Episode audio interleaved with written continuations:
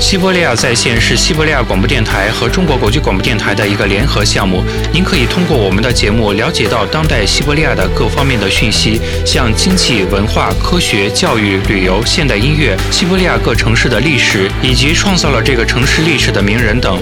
本栏目由西伯利亚地区最大的广播电台西伯利亚广播电台独家提供。西伯利亚在线系列节目中，我们将为您讲述西伯利亚最有趣、最重要的故事。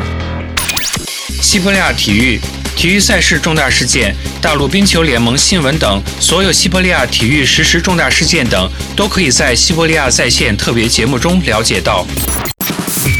大家好，我是主持人韩波，我是主持人维罗妮卡。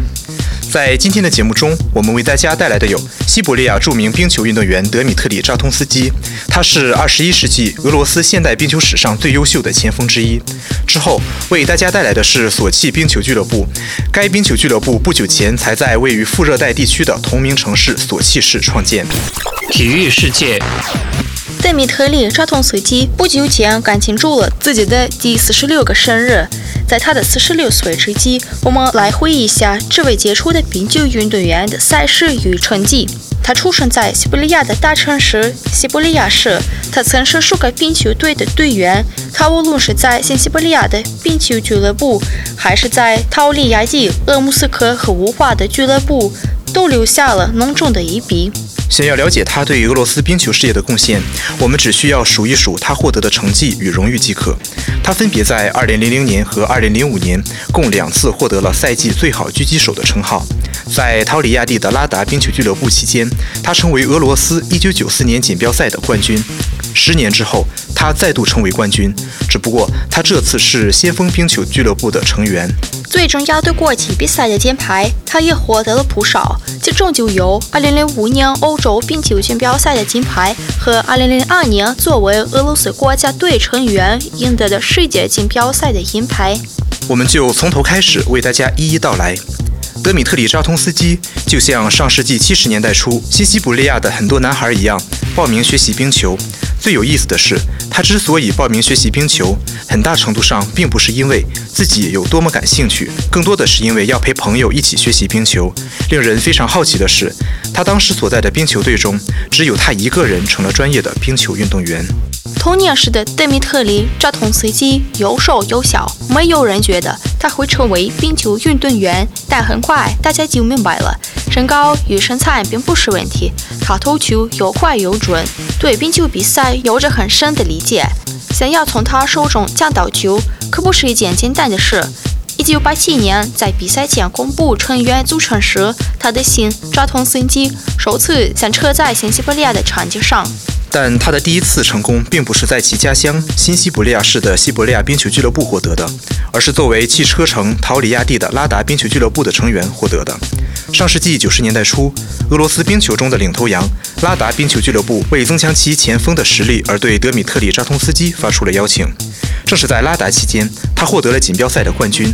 但在下一个赛季的时候，他就返回了新西伯利亚市。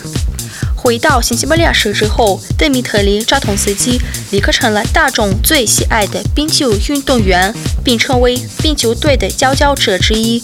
连续三个赛季，他表现非凡，令人震惊。一百四十七场比赛中，他获得了九十七分。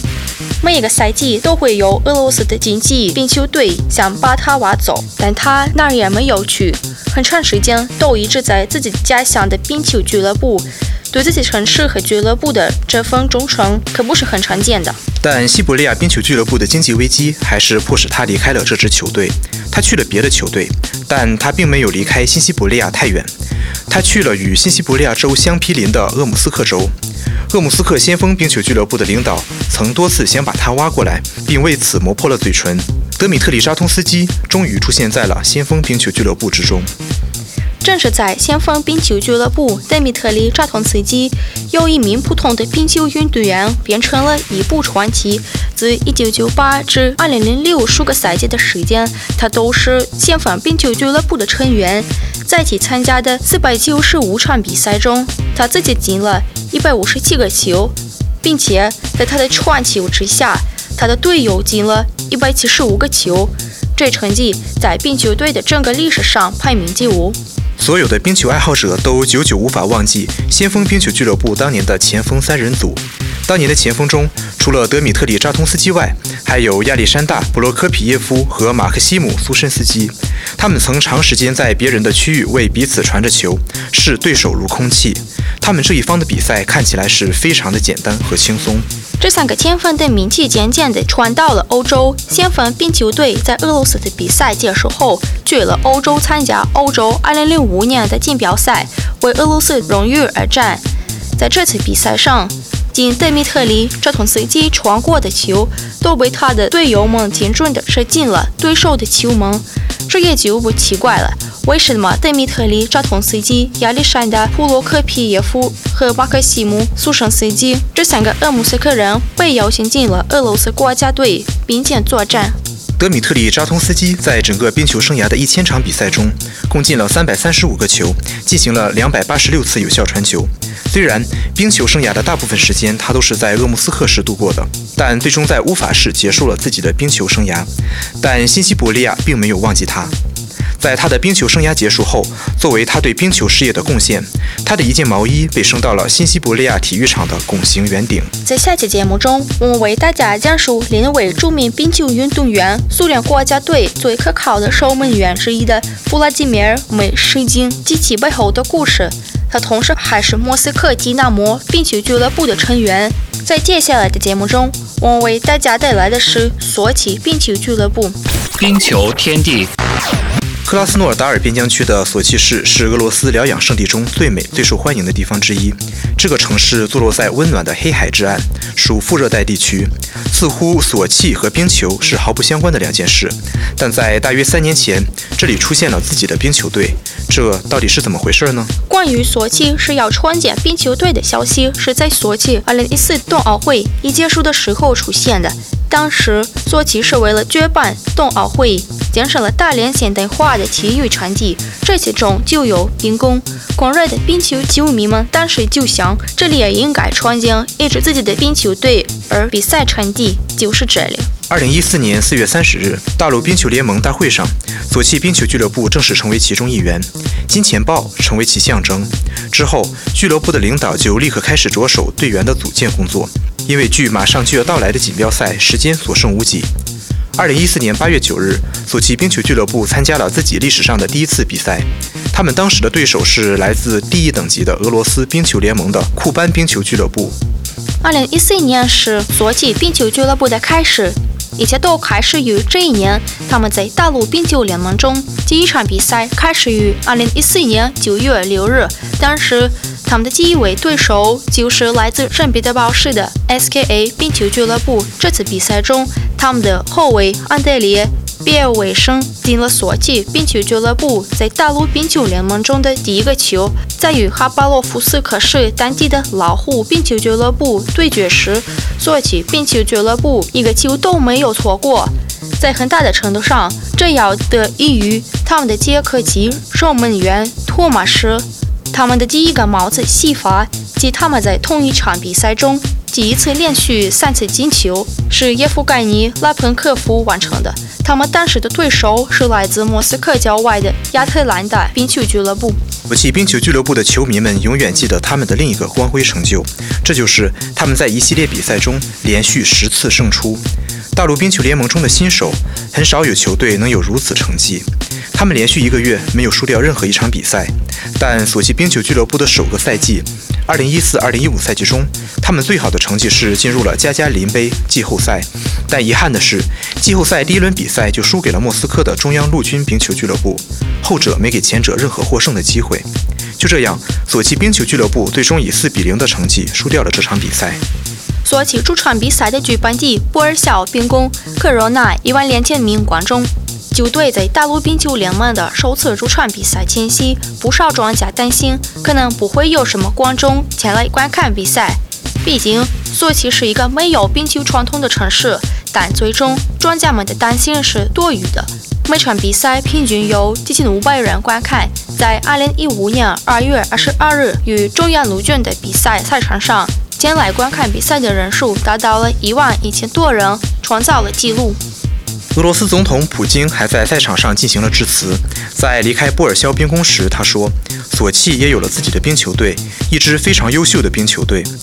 球队会输，这是不可避免的，毕竟这是一支非常年轻的冰球队。但最主要的是，球队也会赢得比赛。这里也有着非常狂热的粉丝队伍。”在大陆冰球联盟的第二个赛季，他们取得了更好的成绩。通常，像索契冰球俱乐部这样年轻的球队，在第二赛季的比赛中，成绩通常都会有所下降。针对这种现象，甚至还出现了一个专属名词，叫“第二年综合征”。但索契冰球俱乐部逃过了这一命运。2015-2016赛季中，他们在西部联赛中排名第四，共获得了一百零八分。但说到季后赛，他们就显得心有余而力不足了。在此以零比四的比分输掉了比赛。这次他们输给了莫斯科的迪纳莫俱乐部。这一赛季的比赛，他们开始的非常成功，已获得两次成功。很长时间以来，他们都没在主场比赛时输过。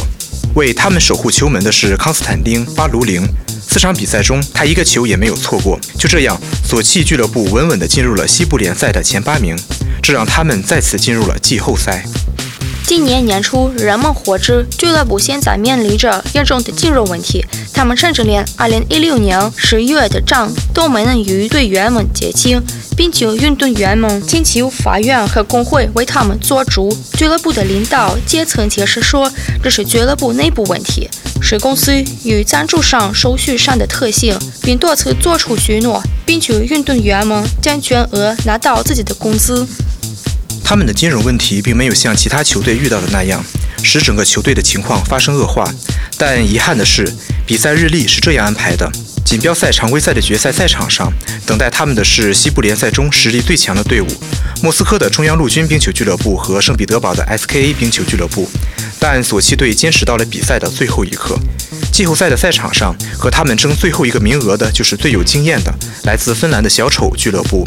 对于后者来说，这就简单的多了。锦标赛常规赛的决赛对于索契队来说就是这么的戏剧化。我们希望索契冰球俱乐部能解决自己的所有问题，并且带着在下一赛季能重新在赛场上看到来自南部圣地的这支强大的。前进非常光明的球队。今天的冰球节目到这里就结束了，和我们一同放松心情，关注西伯利亚体育赛事。下次节目见，再见。